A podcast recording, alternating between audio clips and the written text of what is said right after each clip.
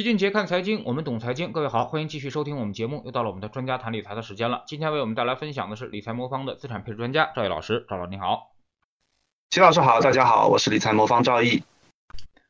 呃，相对于今年 A 股啊，上证指数跌了百分之二十啊，那么收益排名前十位的公募基金却平均收益超过了百分之四十啊，可以说是收益很不错了。不过值得注意的是啊，这其中有一半以上的基金呢，主要都是投资于那些什么强周期啊，比如石油、新能源。或者是这个能源企业相关的一些股票啊，那么在今年全球油价暴涨的之时啊，那么相关这种投资品收益也是上涨的还不错啊。那请问赵老师，您觉得油价持续上涨并且持续维持在高位的原因现在是什么呢？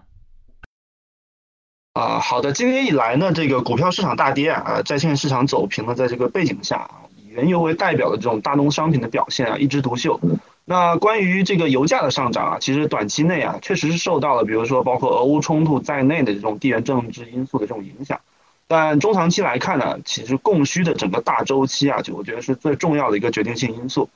那我们对大宗商品的配置呢，一直是比较谨慎的。那主要就是由于它历史上啊有这种暴涨暴跌的的特点。那大宗商品为什么会暴涨到暴跌呢？其实本质上呢，和它背后的这个产能的投资周期比较长是有关系的。二零年以来啊，油价的上涨其实是建立在一五年到二零年期间啊，这个油价大幅下跌的这个基础上的。那受到上一轮啊这个五年周期的这个原油熊市的影响啊，这个不管是投资人还是生产商的信心都受到了比较明显的这个冲击。比如说在一四年的时候啊，全球的这个上游的这个油气投资的这个金额达到八千亿美元左右，但是到了二零年的时候啊，这个数字已经下降到了三千亿美元左右。那二一年呢，虽然油价啊快速的回暖，但是呢，这个上游投资啊依然只有小幅度的恢复，整体的规模啊依然不到四千亿美元。那上游的投资不足呢，就会导致这个原油的产能啊，即使面对现在的高油价，也不能快速的反应。当前的油价已经和这个一九年啊疫情前相比啊，已经是翻倍了。但是呢，这个全球的三大产油国啊。啊，其中啊，俄罗斯、沙特的这个原油产量和一九年疫情前相比啊，并没有啊增长，维持在一千万桶每日左右。而全球现在最大的这个产油国美国的产量，反而由一九年的这个一千三百万桶这个高点呢，下降到现在的一千一百万桶左右。那之所以油价保持在高位，供给却没有快速回升呢，主要还是由于啊，生产商对未来啊长期的这个油价的信心不足导致的。那传统的生产商方面，由于这个传统油田啊，生产开发的周期一般需要三到五年左右。那许多企业都认为呢，啊，三到五年后原油的需求的不确定性其实很高。那特别是当这种新能源概念兴起以后呢，许多油气企业都调低了未来原油需求的一个预期。所以啊，许多传统的这种石油公司啊，这几年的资本投入啊都比较谨慎啊，包括 BP、壳牌、埃克森美孚在内的这个全球的六大国际。石油巨头呢，二零二二年的整个资本开支呢，合计呢只有一千亿美元左右，相较于一三年的高点两千亿美元，萎缩了一半左右。那相较于疫情前一九年的水平呢，也下降了百分之二十左右。那对于产能增长比较灵活的这种我们过去说的这种页岩油页岩油企业来说呢，那当前的这个瓶颈啊，同样也是主要来自于投资人的意向。最近呢，这个达拉斯联储啊，对美国的页岩油企业进行了调查。啊，当被问及啊限制页岩油企业在高油价下增产能力的这个原因的时候啊，这个页岩油企业普遍反馈啊，投资人的压力影响是最大的啊，占比达到百分之五十九啊。其次呢，分别就是一些人力啊、供应链的短缺，大概占了百分之十五，环保 ESG 的因素大概占百分之十一，那剩下的就是一些融资啊，还有政策法规的影响啊，都是比较小的一些因素。那在投资者的这个啊严格的这种资本约束下呢，美国现在主要的页游企业呢选择将更多的这个收益啊返还给股东，而不是进行扩大投资。比如说在二一年的时候啊，美国七家大型的页游公司啊平均来说有百分之三十六的盈利是用来支付股息的，那其中部分基金的企业啊，这个比例甚至达到百分之六十四以上。所以啊，现在无论是从传统企业还是从页岩油企业角度来看啊，都不是没有增产能力，而是对上一轮周期的这个油价的暴跌啊，仍然心有余悸。所以呢，出于这种保守的资本支出的这个策略呢，是导致这个近两年呢油价持续走高的一个主要原因。不过呢，虽然过去的油价走势不错，但是我们整体认为呢，现在不宜追高。那因为从历史的经验来看呢，油价上行的压力最大的时期啊，我们觉得可能已经过去了。那比如说我们参考过去的周期啊，本轮油价这个周期啊，其实和零九一一年的那个时期啊，油价上涨的过程其实比较类似。当时呢是在金融危机过后啊，由于这个中国需求的拉动啊，能源价格从低位开始上涨，同时呢，这个原油企业的也同样经历了啊从一开始缺乏信心，那供给赶不上需求，到最后啊扩大产能一个过程。在上一轮周期中呢，油价在零九年的二月份呢到一一年的四月份期间啊，大概用了两年的时间啊，就从低位啊拉到了一个顶部。那之后，在一一年四月到一四年五月期间呢，油价是整体处在高位横盘的一个情况，它并没有进一步的上涨。那直到这个一四年五月之后呢，由于页岩油产能的一个爆发，油价开始进入了熊市。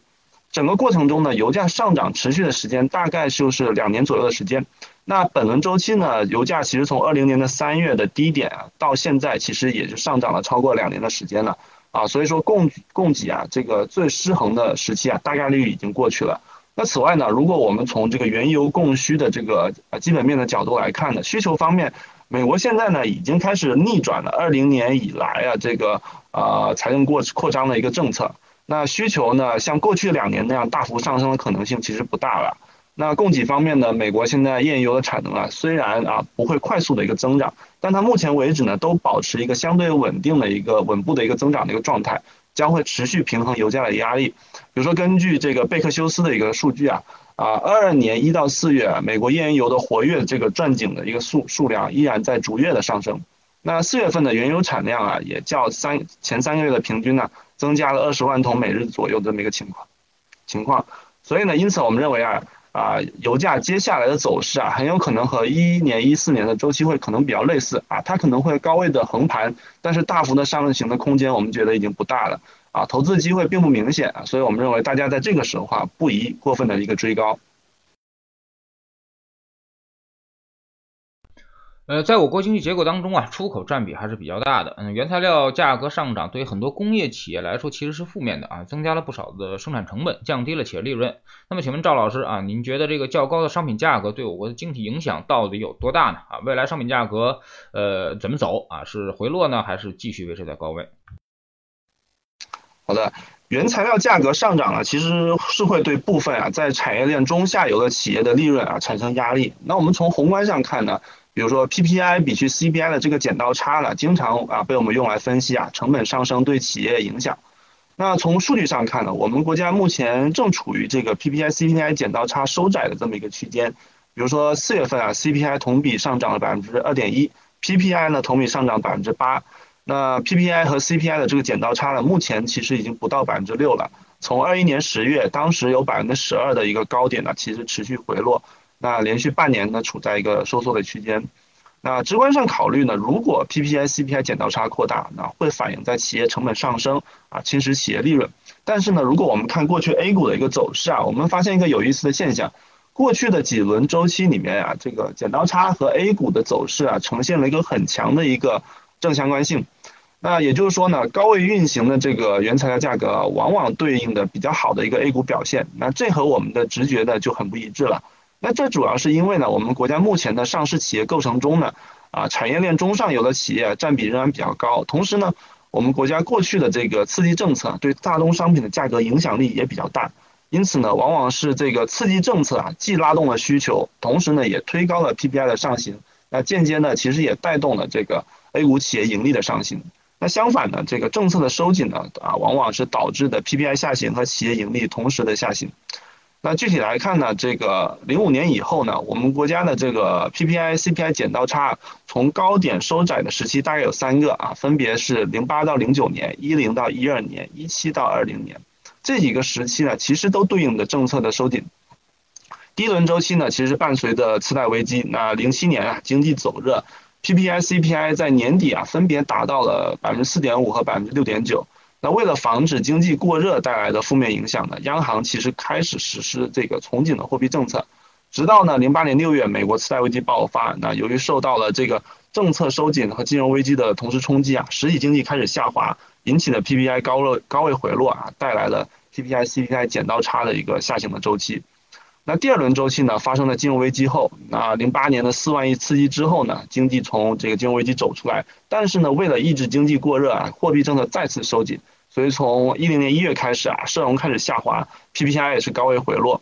第三轮周期呢，发生在这个一七年到二零年的去杠杆期间了。那一七年呢，我们国家开始金融去杠杆，变相的收紧了这个政策，导致实体经济流动性紧张，叠加当时有中美贸易的摩擦，那社融也是开始下滑，那需求走弱呢，也是带动了这个 PPI CPI 剪刀差回落。因此啊，从过去的周期中我们可以看到，如果 PPI CPI 剪刀差扩大，那工业企业的利润呢，反而是倾向上行的。那如果这个剪刀差收窄呢，企业利润呢，则是倾向于下行。并且呢，每一轮剪刀差的收窄呢，都是基本上以 PPI 的下滑为主导，而本轮这个我们现在经历的这个剪刀差的收窄呢，主要原因也是来自于疫情的反复啊，造成经济下滑，致使呢 PPI 下行。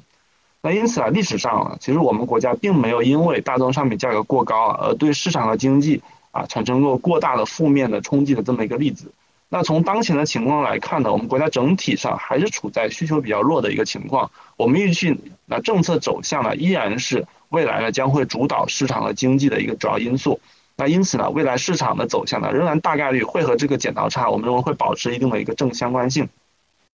不过呢，从行业上来看呢，在剪刀差收窄的这么过程中呢，我们也不是完全就没有投资机会啊。在剪刀差回落过程中啊。上游的企业利润啊会倾向于下降，那下游企业的利润呢占比呢其实会倾向于回升。回顾过去三轮这个剪刀差收窄的一个时间段呢，啊比如说食品饮料啊、家用电器等消费板块的表现啊都是比较好的。因此呢，虽然当前呢 PPI 下行的周期中啊，对一些周期性的行业会产生一些负面的影响啊，但是呢，如果大家能在投资过程中啊，把一些周期性的行业和终端消费行业啊进行合理的配置。也可以在不同环境中呢获取比较均衡的一个收益。今年公募基金排行当中啊，投资于商品的基金其实收益还是很好的啊，很多基民呢又开始看着排行榜是蠢蠢欲动了啊。那么您觉得这样操作可取吗？或者说未来这批商品基金会怎么样表现呢？首先呢，如果是我们要追着热门基金的这个来购买的这种方式呢，其实我们长期来说一定是啊坚决反对的。那比如说我们回顾 A 股的这个历史啊，我们就会发现呢，股市的风格是不停在切换的。比如说二零年的时候啊，还是这个毛资产啊最吃香，到二一年的时候啊，就变成了新能源和有色金属。那到二二年的时候啊，就要变成这个石油类啊当商品的这个资产了。那跟着市场的变化啊，追涨杀跌是基民呢长期亏损的一个最主要的原因。那具体到商品的配置呢，这个首先呢，我们如果从投资价值来看呢，我们认为现在进入的风险是比较大的。那未来呢，如果不出现重大的地缘政治冲击啊，我们认为啊，这个大宗商品的供给啊会持续保持比较稳定的一个增长。那并且呢，现在呢，大宗商品已经经历了啊上行大概两年的一个时间了。啊，从最近的两次大宗商品的周期的规律来看呢，很有可能也是接近了尾声，所以未来大幅冲高的可能性，我们认为不大。那对于这个对冲风险的角度来看呢，其实未来在全球范围内了，我们认为啊，随着美国通胀同比回落和联储开始加息啊，未来全球经济的主要风险呢，可能就是来自于啊，美国会不会因为控制通胀而进入衰退这么一个情况。那一旦这种情景出现呢，其实也会对现在的大宗商品的需求啊产生比较大的影响。也就是说啊，在这种情况下，大宗商品很有可能啊就无法对冲其他资产的一个风险，比如说股票。那因此呢，它在组合中的作用也可能会大打折扣。那因此综合来看呢，现阶段呢对商品呢，我我们认为啊对组合并不会产生太大的一个正面作用。我们仍然计划维持以目前啊股票、债券为主的一个配置策略，呃，商品呢只作为啊比较少量的一个辅助型的一个角色，在我们的组合之中。呃，我们再说说市场啊，那么这周呢，市场出现了一个明显的底部盘整的一个迹象啊，那么风格上呢也会出现了一定的这个切换。那么赵老师，您觉得现在市场已经到底了吗？或者说这个这个底已经稳住了吗？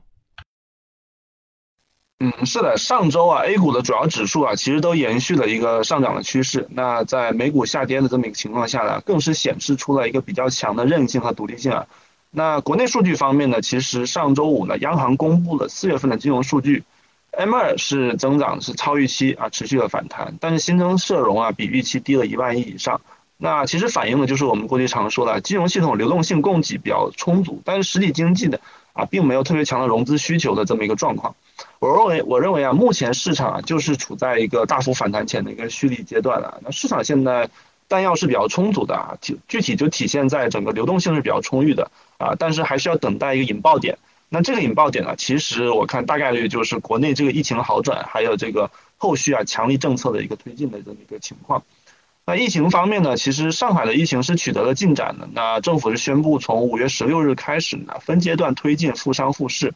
那受此影响呢，上周市场信心呢，其实也提到得到了提振。啊，政策方面呢，五月十五号啊，央行银保监也发布了新的这个房贷政策，调低了首套房的这个贷款利率啊下限大概二十个基点。那现在呢，首套房的这种商业贷款呢，最低利率可以达到百分之四点四。这个呢，其实本质上就是针对房地产市场的一次啊比较定向的一个宽松的政策。不过呢，我认为未来我们的政策空间依然很大。周末的这个政策呢啊，我认为会是一系列政策的这个起点。未来呢，随着疫情的缓解，会有更多的这种刺激性的政策逐步推出来。那这么说呢，其实有几方面的原因。一方面呢，就是说从政府的收入的角度来看呢，这个伴随着今年经济和房地产市场的一个下行，地方财政收入是锐减的。房地产方面呢，全国啊七十个大中城市的一个房价，从去年九月份到现在，已经连续七个月环比下跌了。相应的，今年这个一季度的各省市的土地出让金呢，都同比出现了断崖式的下滑。全国绝大部分省市的跌幅啊，都在百分之五十以上。几个经济大省，比如说浙江、江苏、广东的跌幅都达到百分之七十左右。那中国的 GDP 里面有百分之二十啊，都跟房地产相关。那房地产上下游啊，包含了四十多个行业。在今年啊经济不好的这种情况下，其实稳住房地产呢，就是稳住中国经济了。所以从政府的角度来说呢，稳增长政策现在可以说是箭在弦上，找准时机啊就必须要发力了。那另一方面呢，我们的政策空间呢依然是比较大的。比如说，本轮疫情以来啊，其实我们封锁给我们造成的这个经济的影响，其实并不亚于二零二零年初的那次啊首次疫情爆发时的一个影响。但是呢，相比于二零年的一季度啊，我们目前的政策的一个支持力度啊，明显还是不足的。二零年初的时候啊，央行出台了一系列金融纾困的一个措施啊，包括啊提供再贷款再贴现大概一点八万亿元，那累计下调了政策利率三十个基点，同时啊宣布两次的定向降准啊，释放资金大概啊九千五百亿元等。